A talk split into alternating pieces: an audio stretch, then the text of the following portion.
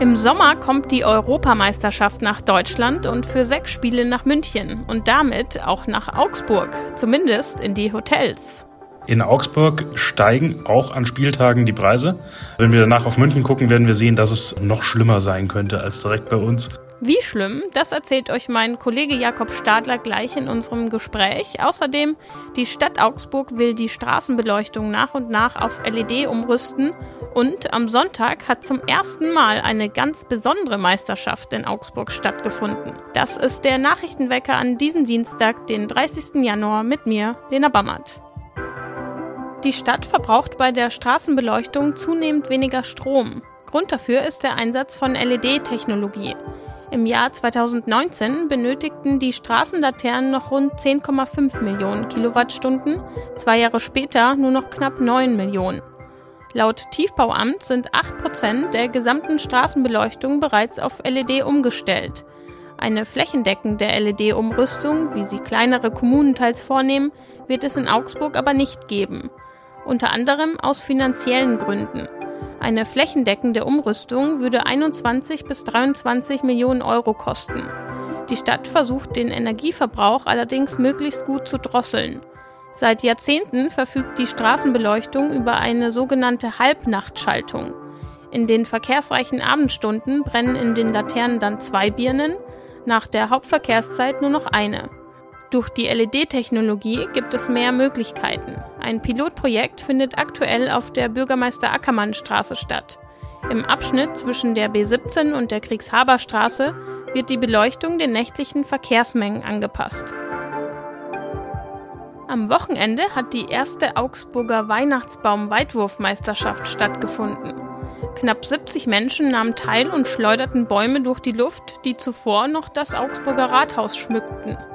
Organisiert wird die Meisterschaft von dem Förster Penti Buchwald, der den Wettbewerb im Landkreis schon seit zwölf Jahren durchführt. Er will die Menschen durch den Wettbewerb auf etwas andere Art für den Wald begeistern. Bei den Männern gewann die Tagesbestweite von 10,4 Metern, bei den Frauen schaffte die Gewinnerin 7,9 Meter.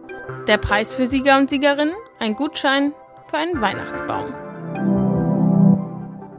Weihnachtsbaumwetter gibt es heute allerdings nicht in Augsburg. Zwar ist es morgens wieder neblig und frostig, aber tagsüber kommt die Sonne raus bei Temperaturen zwischen minus 2 und 8 Grad.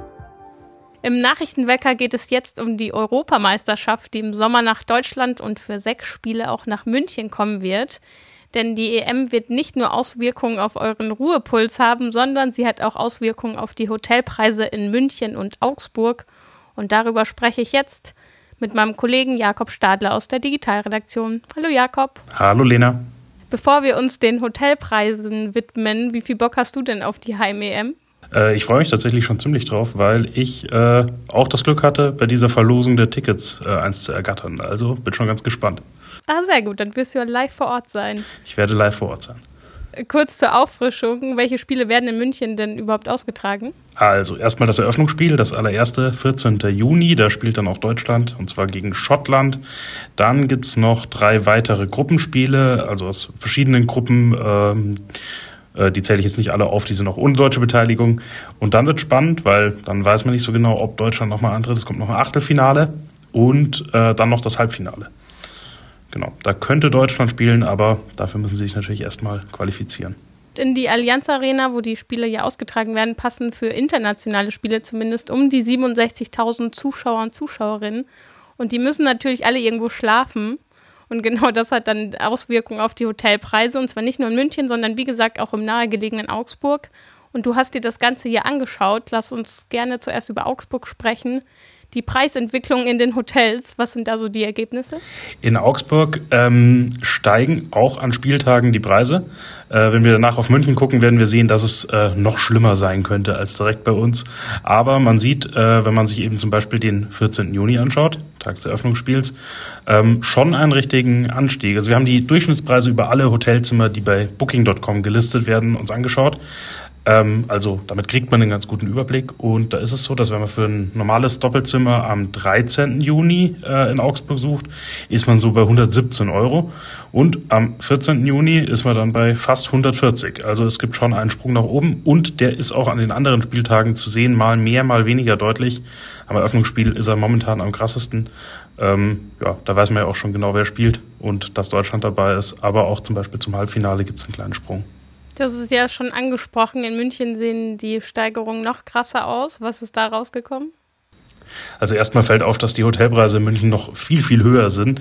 Ähm, es gibt auch viel mehr Hotels da und äh, klar ist, dass da Einzelne dann die Preise ganz weit nach oben treiben können. Äh, und auch die Sprünge sind deutlich extremer. Klar, wenn man äh, sich das Spiel da anschaut, ist Augsburg eine Option, aber die meisten gucken wahrscheinlich zuerst mal in München. Und da ist es so, dass an dem Spieltag vom Eröffnungsspiel wir bei fast 460 Euro jetzt schon liegen für ein Doppelzimmer in München. Äh, zum Vergleich dazu am Tag danach, also wo kein Spiel ist, äh, liegt es bei 220 Euro. Also es ist weniger als äh, die Hälfte. Also wir werden sehen, wer am Schluss Europameister werden wird, aber ich denke, die Hotels sind dann auf jeden Fall die Sieger. Vielen Dank, Jakob. Gerne. Wir machen weiter mit dem Blick aus Augsburg auf Deutschland. Das weltberühmte Kaufhaus des Westens, das KDW in Berlin, hat Insolvenz angemeldet. Ebenso die Luxuskaufhäuser Oberpollinger in München und Alsterhaus in Hamburg. Knapp die Hälfte der Anteile an den Häusern gehören der ebenfalls insolventen Signa-Gruppe des österreichischen Investors René Benko. Und im vergangenen Jahr haben Geldfälscher in Deutschland erneut deutlich mehr Blüten unters Volk gebracht. Insgesamt wurden 2023 hierzulande knapp 56.600 falsche Euro-Banknoten aus dem Verkehr gezogen. Das teilte die Bundesbank mit. Das waren gut 28 Prozent mehr als ein Jahr zuvor.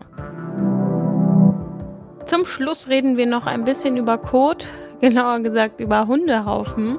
Denn als erste deutschsprachige Region baut Südtirol gerade eine Gendatenbank für Hunde auf. Seit Anfang des Jahres müssen Hundebesitzer und Besitzerinnen also eine DNA-Probe von ihrem Hund abgeben und wird dann auf öffentlichen Plätzen oder Straßen ein Haufen entdeckt, soll anhand dieser gesammelten Proben in der Gendatenbank der dazugehörige Hund ermittelt werden, inklusive Besitzer oder Besitzerin.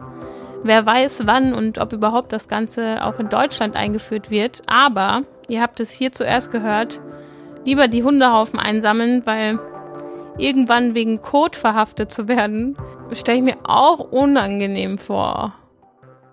Das war der Nachrichtenwecker für diesen Dienstag. Danke an euch fürs Zuhören und danke an Jakob Stadler für das Gespräch. Mein Name ist Lena Bammert. Wenn ihr wollt, sind der Nachrichtenwecker und ich auch morgen wieder für euch da.